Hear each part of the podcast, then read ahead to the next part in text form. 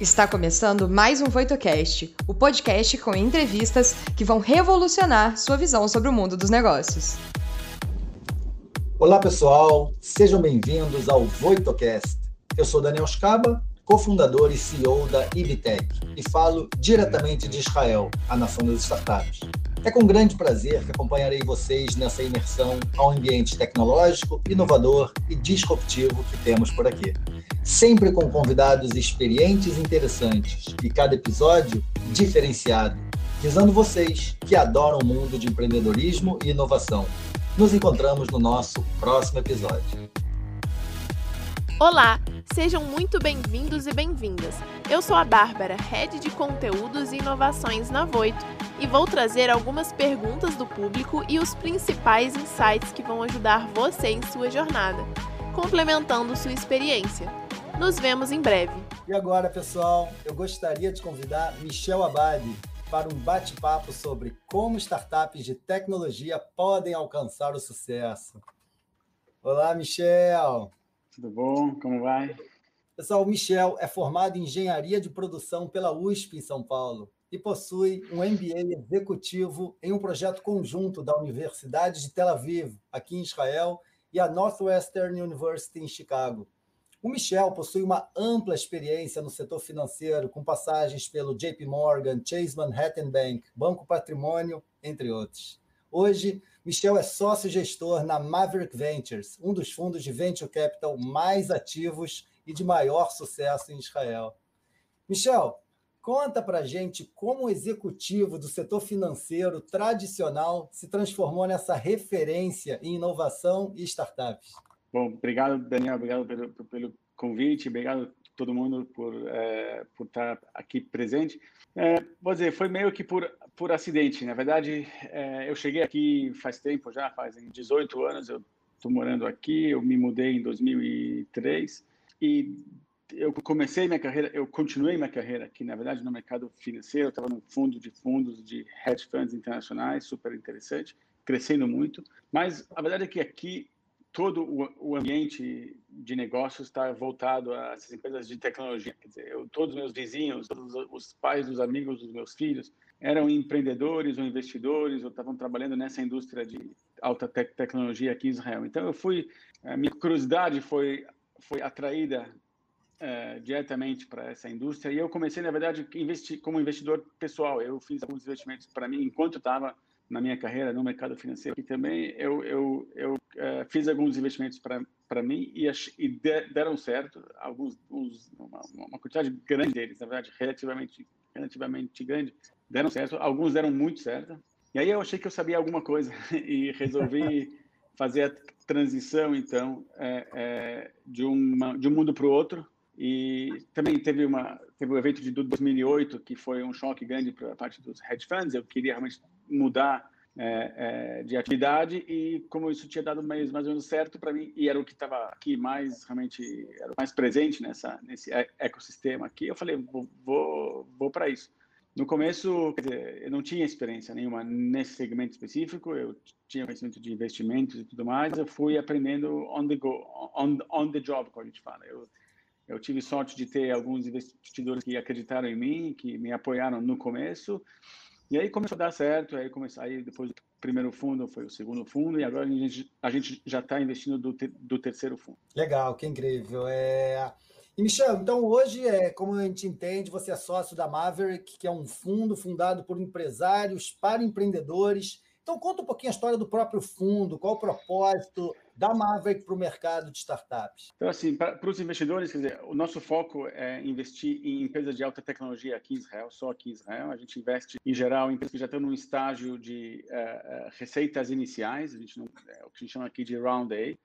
A gente não gosta de investir em empresas muito no começo, nem muito para frente. A gente, tá, a gente pega elas quando já, já tem um produto funcionando, já tem uh, um certo mercado inicial, uma tração inicial, e a gente está está buscando, na verdade, é, escalar elas um pouco mais, deixar elas mais maduras. A gente ajuda eles a, a dar esse passo, vamos dizer, de, de ter, de estar tá começando no mercado, a ter clientes iniciais, a expandir mais em outros países. E, é, a gente dá bastante, bastante apoio é, estratégico, bastante apoio de é, financiamento, também a gente ajuda eles a procurarem os próximos rounds, a gente ajuda eles a recrutar pessoas, a gente também ajuda eles a abrir portas de business development. O, uma das vantagens que a gente tem aqui é que o Maverick é composto somente por investidores individuais, 99%. Então, a, a gente também usa bastante, além das nossos, das nossos contatos, do nosso network, a gente também usa os, o network dos nossos investidores é, para ajudar as empresas. Tem alguns casos de sucesso grande nesse lado e, e, é muito importante,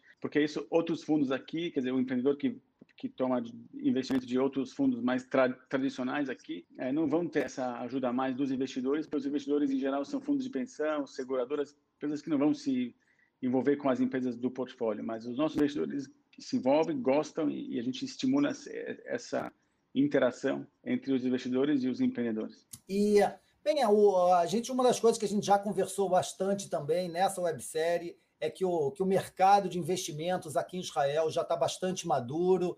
E se eu levo um pouquinho para o extremo isso, o dinheiro virou quase uma commodity.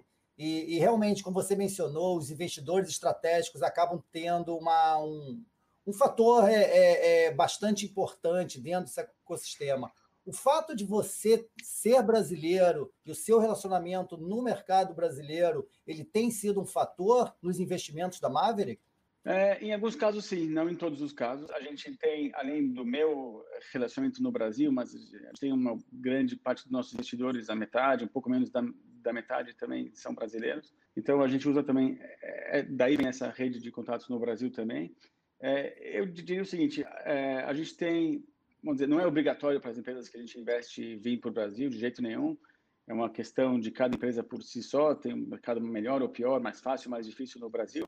Mas eh, se eles quiserem ir para o Brasil, a gente tem essas facilidades. Mas não só no Brasil, nos Estados Unidos também, em alguns países da Europa também, na Austrália também. A gente tem muito bons contatos. Vamos dizer, o Brasil já, já foi, em dois ou três casos do portfólio, uma, um fator diferencial importante é, que fizeram a empresa realmente darem um salto, que estão fazendo ainda, empresas darem saltos importantes, é, especialmente em segmentos que o Brasil tem significância, do tipo na parte agrícola, é, na parte agribusiness, na parte é, de infraestrutura, na parte industrial. Então, nessas horas é, faz diferença. Em outros casos, onde o Brasil é importante, mas não relevante no mundo, no, no contexto internacional, é, as empresas preferem concentrar os esforços em outro lugar. Você tem que entender que um, em startups, talvez vocês conhecem isso, já no Brasil também deve ser assim, foco é muito importante. Então, não vai conquistar. Aqui em Israel, vocês também já devem ter estudado isso, que as empresas nascem para sair para o mundo inteiro. É, não tem mercado doméstico aqui. Então, mas mesmo assim, que é para o mundo inteiro, eles precisam começar país por país, sabe? Focar primeiro em um ou dois países no máximo e assim por diante. Então, no, no, no estágio que a gente é, encontra as empresas, é, eles estão realmente focando em um país ou dois, não, não mais. Depois, mais para frente, quando eles vão ter muito mais vendas e dinheiro, eles vão focar em mais países. Mas no começo é, é menor o leque de países e então a, a, a, gente tem, a gente faz o que a gente pode para ajudar isso também, a gente e nossos investidores. Não, legal. E então para materializar um pouquinho para nossa audiência, Michel, conta um pouquinho de algumas startups interessantes nesse amplo portfólio da Marvel. Pois é, eu posso falar, eu tenho, eu tenho hoje 20 25 empresas ativas nos dois fundos, agora tem uma nova 26, a gente acabou de fazer um investimento no fundo 3, o primeiro.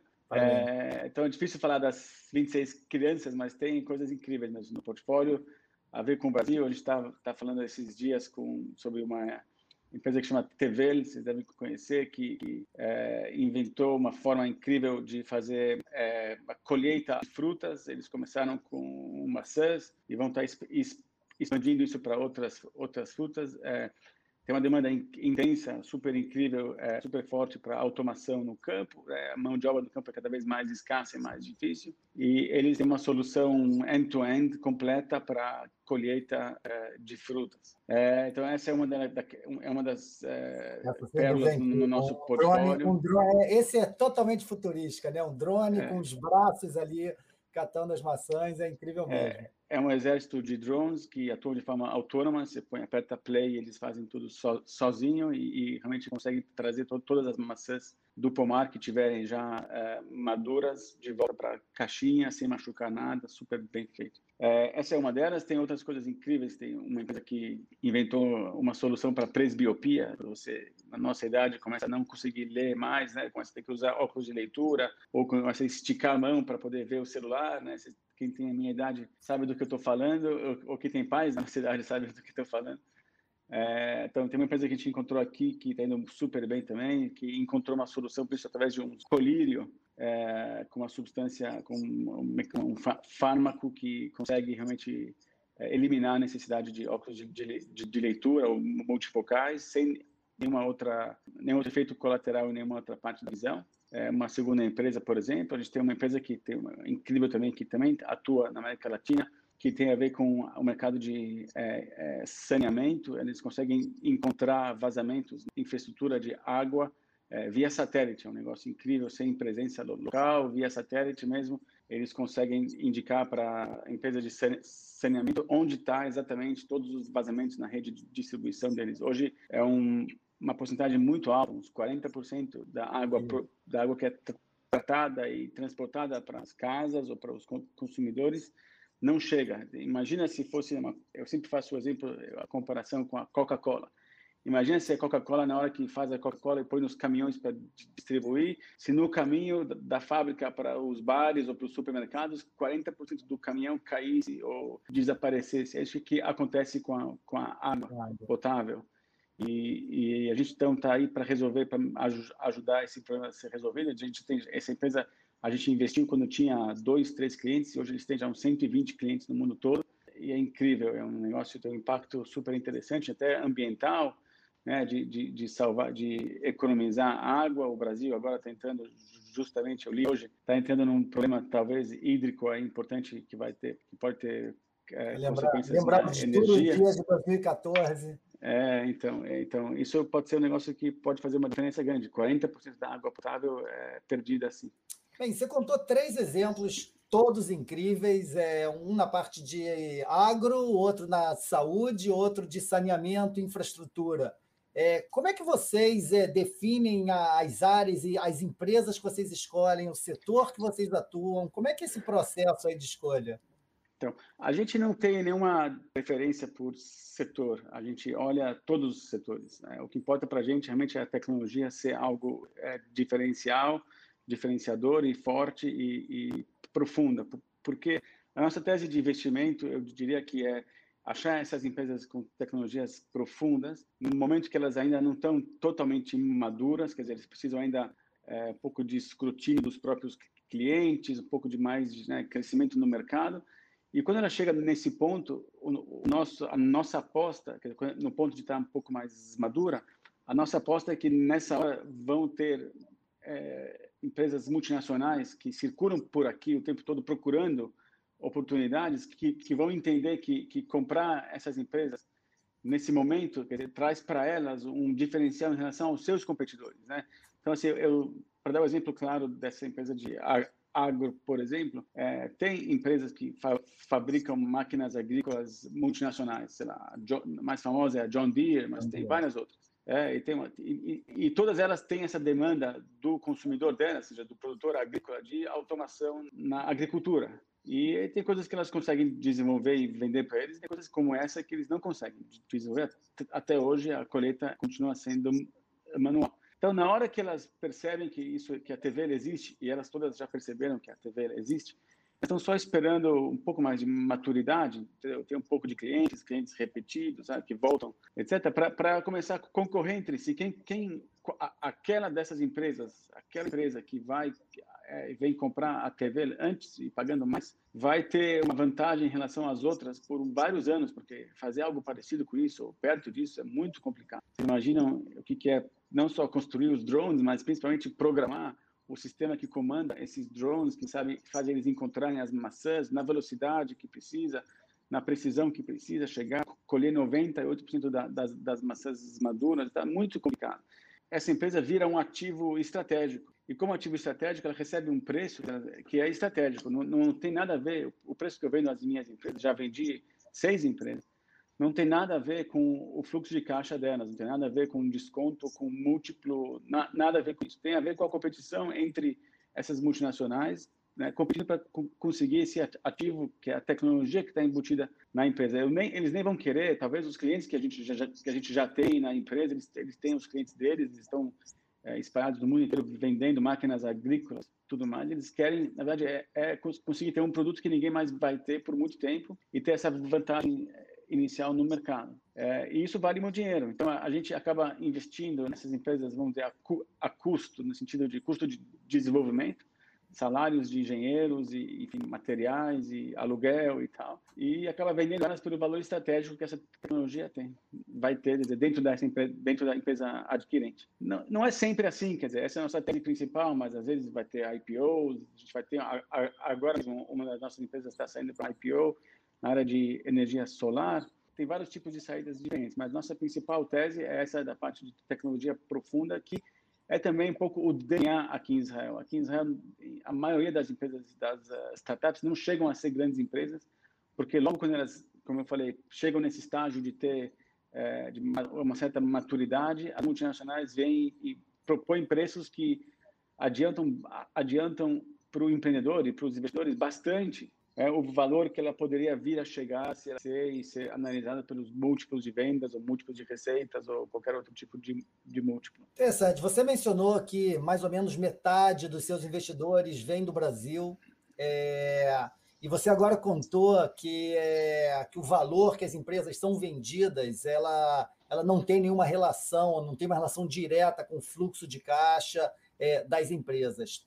Agora, se a gente volta para a mentalidade do investidor brasileiro que está acostumado a analisar uma empresa, ver um valuation de uma empresa baseado no DRE, do fluxo de caixa, multiplicador de EBITDA, todas os, os, é, as noções que a gente conhece do mercado, como é que você hoje consegue conversar com esses investidores e, e explicar para esses investidores que você está investindo 2, 3 milhões de dólares numa empresa, num valuation de 10, 20, 30, 50 milhões de dólares que não tem fluxo de caixa. Como é que esse, essa conversa com os investidores? Bom, acho que desde o começo eles entendem que esse é um tipo de mercado que eles não estão acostumados, que é muito diferente, que para poder participar dele tem que jogar esse jogo.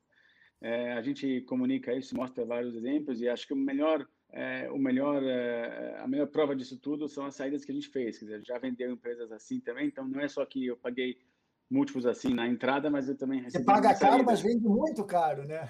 então, é, acho que isso fecha o assunto. Agora, eu quero só uma coisa assim: esse modelo que a gente tem não é o único modelo que existe e não é o único certo. É simplesmente o que a gente escolheu. E a gente escolheu esse modelo exatamente porque os investidores são pessoas físicas e tem certa aversão ao risco, especialmente o investidor brasileiro é, é, tem muita aversão ao risco. E, então, assim, a gente tentou desenhar uma estratégia que, apesar de estar numa classe de ativo de alto risco, que continua sendo de alto risco, e ninguém se iluda que investir em startups de tecnologia não seja alto, é alto risco, mas a gente procura dentro dessa desse meio de alto risco tentar achar o menor risco possível o menor retorno com risco com risco com risco com risco mais baixo Outras estratégias de venture capital também têm bons retornos, mas é o oposto da nossa, procuram o mais alto risco, procuram achar aquelas empresas impossíveis que se der certo é um tiro na lua, mas é, se der errado vira pó. A gente prefere outro tipo de approach, mas não é que esses outros approaches não são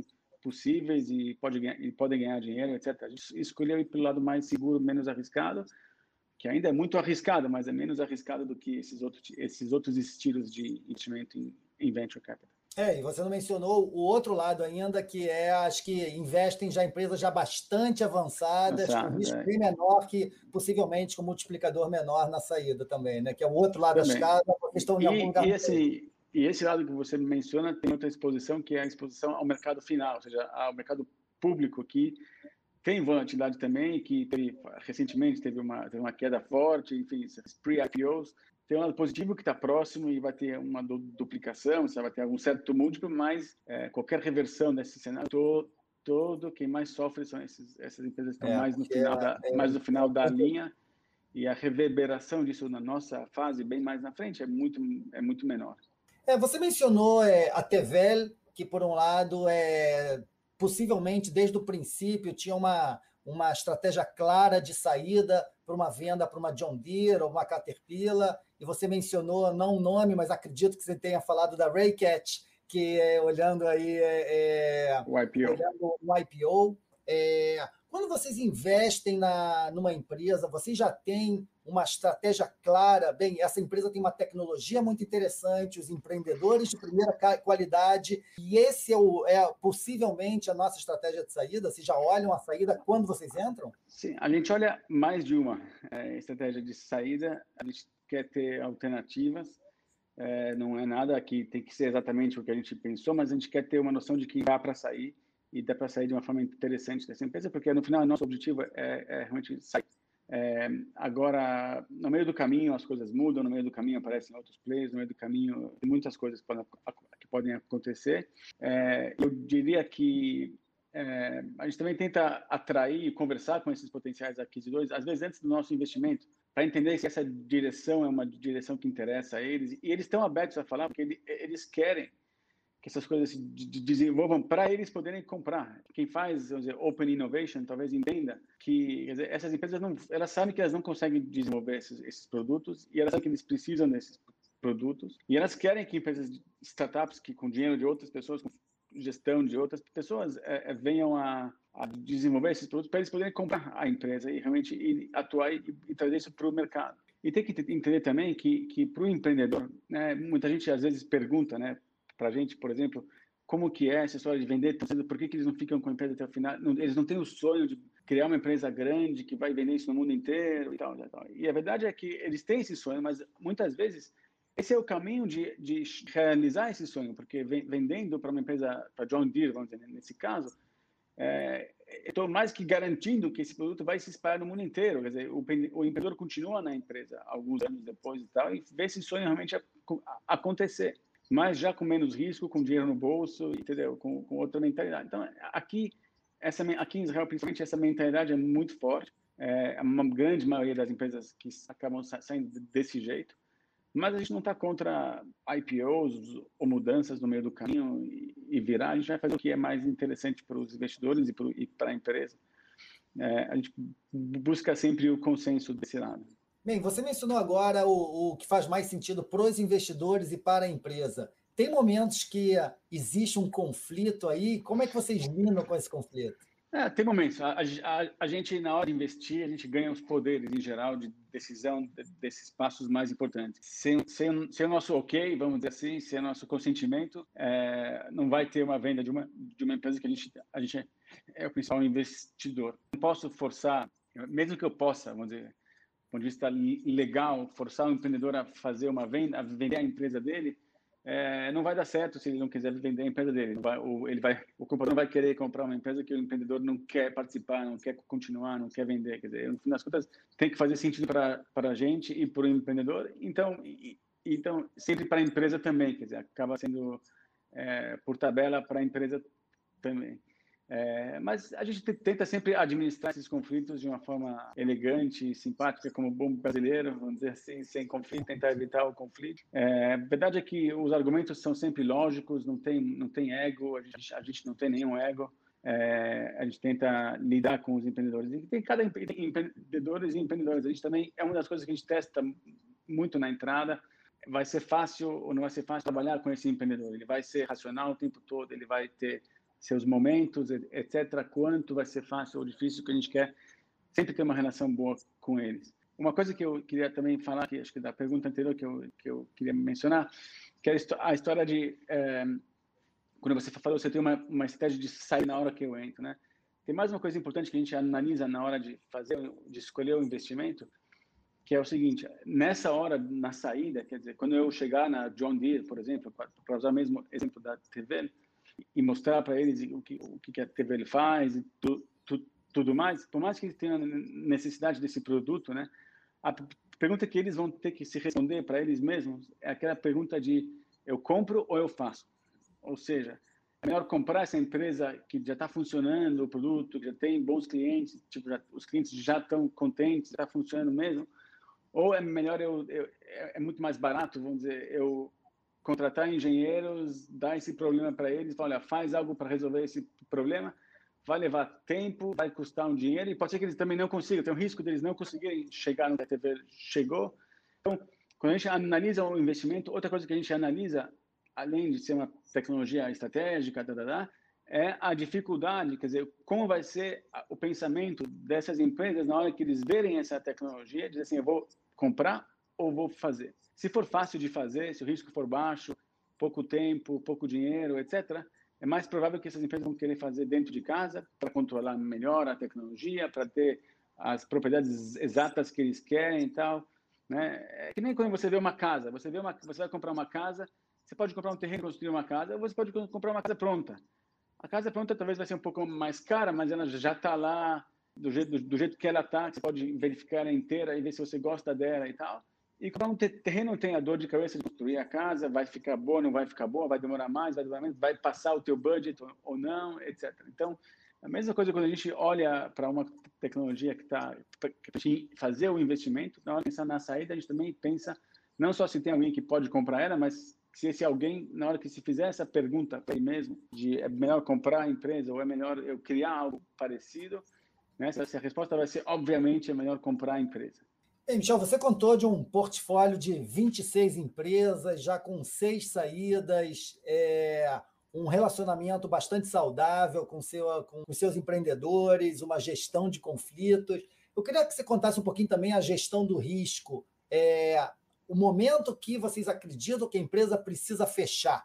Conta um pouquinho desse, desse momento, se vocês já tiveram casos assim, como é que foi esse, esse processo? A gente já fechou quatro empresas. Pode dizer, é um processo muito simples, quer dizer, no fundo, no fundo, é, a gente insiste muito, o empreendedor insiste muito, mas é, tem uma hora que fica óbvio, vamos dizer assim, que o mercado não está pronto, que está muito cedo, que está muito tarde, que não tem competitividade, que ele não consegue vender, tem alguma resistência que ele não consegue passar, o modelo está tá errado alguma coisa não, não funcionou, tem duas alternativas. Tem que, tem que ou vamos dizer, conseguir mais financiamento e mudar de estratégia, ou vamos fechar. É, já tivemos dois casos. Dizer, teve casos que a gente fez um pivô bastante grande é, e a estratégia nova funcionou.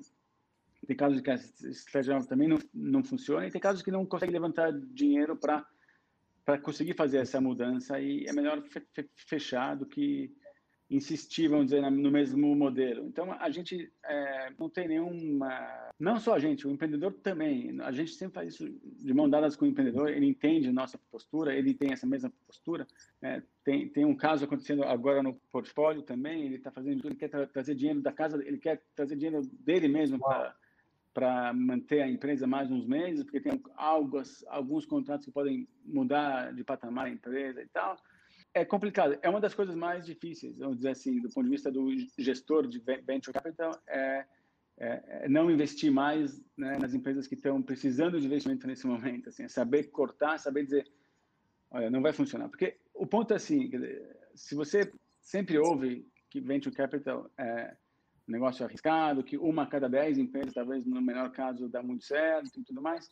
Então, assim, eu diria o seguinte, se, se quando tudo está bem alinhado e tal, ainda assim o risco é pequeno de dar certo. Se tem alguma coisa errada, ou duas coisas erradas, ou três coisas erradas, o risco é zero de dar certo. Então, assim, a gente tem que ter sangue frio mesmo de, de dizer, olha, pena, porque uma das coisas que é proibido em venture capital é se apaixonar pelas ideias, porque isso é outra coisa que acontece, é fácil de acontecer nesse segmento de, deep tech, quer dizer, quando a gente está é, vê essas coisas incríveis que essas pessoas inventaram, né? Você fala assim, isso tem que estar no mundo, tipo assim, isso aqui tem que, isso aqui, né? O mundo vai ganhar se tiver, se esse produto tiver no mundo inteiro, né? E, e você fica apaixonado com essa história de não, eu preciso, isso, isso aqui tem valor porque putz, se todo mundo pudesse usar isso seria fantástico.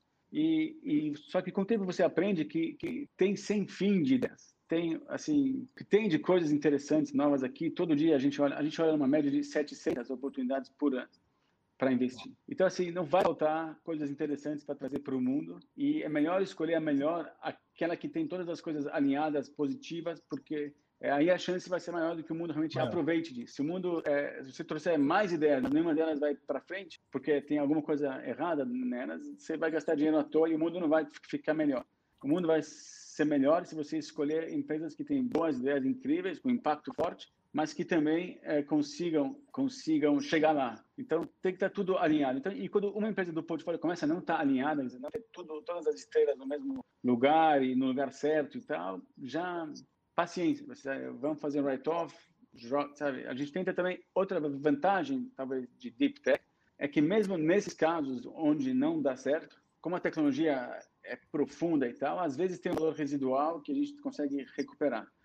É, a gente consegue vender a empresa, mesmo que ela não deu certo, a gente consegue vender ela para algum comprador que vai querer as pessoas, que vai querer o que já desenvolveram para usar para outra coisa. É, é, é, mas a base, vamos dizer, a base do talento e o que eles já desenvolveram pode servir para outras coisas. Então a gente já teve casos também entre essas quatro que a gente fechou, que a gente, a gente não perdeu todo o investimento, a gente perdeu um pedaço do investimento ou, ou até recuperou o investimento 100%, porque a gente conseguiu, porque o que sobrou lá tem valor para alguém e a gente conseguiu vender um pouco. Então, essa é outra vantagem de ter um pouco de diminuição de risco desse lado através de investimento nesse tipo de estratégia. Michel, conta um pouquinho do, do da sua experiência pessoal. É, você teve uma trajetória absolutamente incrível, vindo do Brasil, mercado financeiro, experiência internacional e aqui em Israel, dentro dessa área de inovação, empreendedorismo. O que você contaria para inspirar os empreendedores que estão trilhando nessa, nessa, nessa, nessa jornada de empreendedorismo e startup? Quais, quais, quais são suas dicas? Virou moda ser empreendedor. Isso é bom, mas isso é ruim. Porque muita gente que não tem essa, talvez, para ser empreendedor de verdade, não é fácil, é muito difícil, tem muitos percalços e tal, não é para todo mundo. Então, assim, eu acho que antes de começar, se pergunta muito para você mesmo se você realmente é um empreendedor. Se você quer ser um empreendedor, se você tem as condições e tem a capacidade, tem a barriga para poder ser um empreendedor. É muito complicado.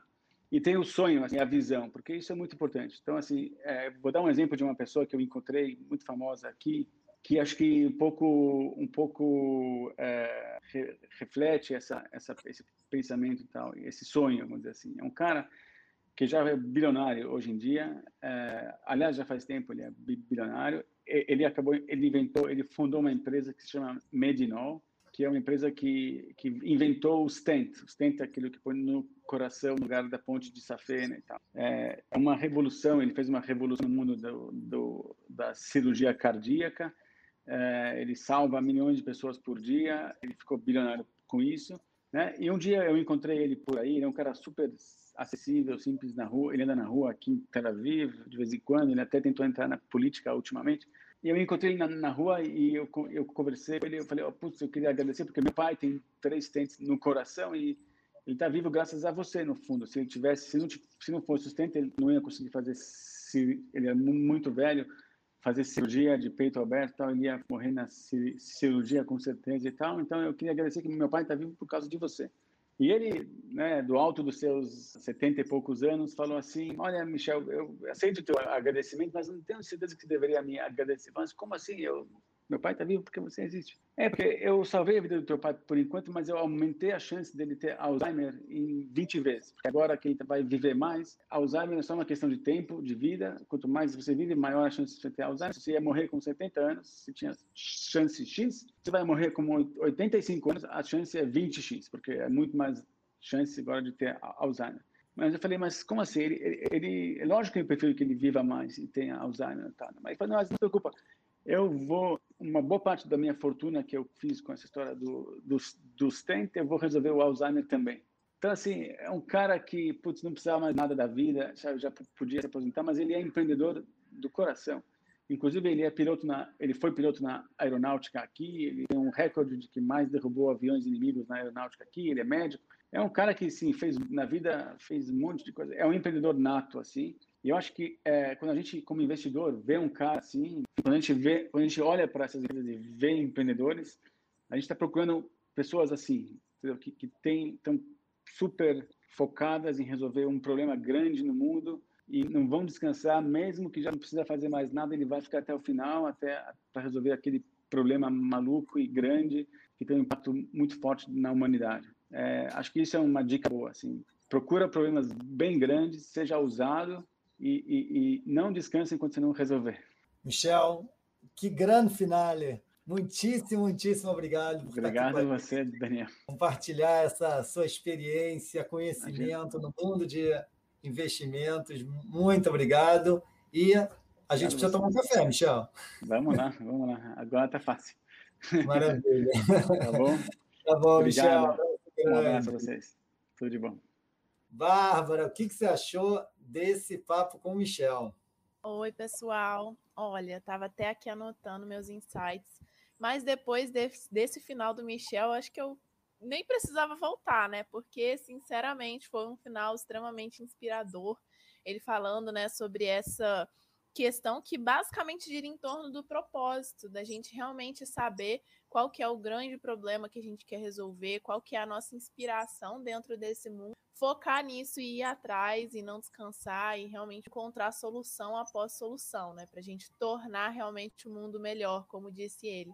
Então, para mim foi uma grande inspiração esse final, mas alguns outros pontos também bem interessantes, né, que ele trouxe aqui para gente. Esses exemplos da, das startups, né, que ele trouxe, aquele drone que colhe maçã, essas outras empresas também, a do Colírio, enfim, foram exemplos muito legais que realmente mostram para a gente como existem soluções diferentes no mercado. Às vezes, umas soluções que nem a gente imagina que possam existir, mas que já estão espalhadas por aí, e mostra como é essencial também esse momento, né? Para a gente começar a ter conhecimento dessas tecnologias, dessas coisas que já existem. Muitas vezes a gente acha que é algo do futuro, sendo que na verdade não, é algo que já está acontecendo, é algo que a gente só às vezes não vê por não estar inserido no meio. Mas mostra como realmente tem muita gente aí desenvolvendo tecnologias bem diferentes através desse mundo aí, né, das startups.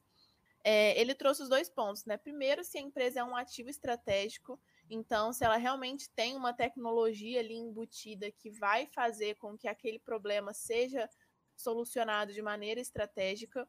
E o segundo, que é aquela questão, né? Será que é algo fácil das outras empresas replicarem internamente? Ou é algo que realmente, às vezes, elas vão depender daquela tecnologia criada para startup e isso vai fazer com que elas tenham um interesse real nessa tecnologia criada?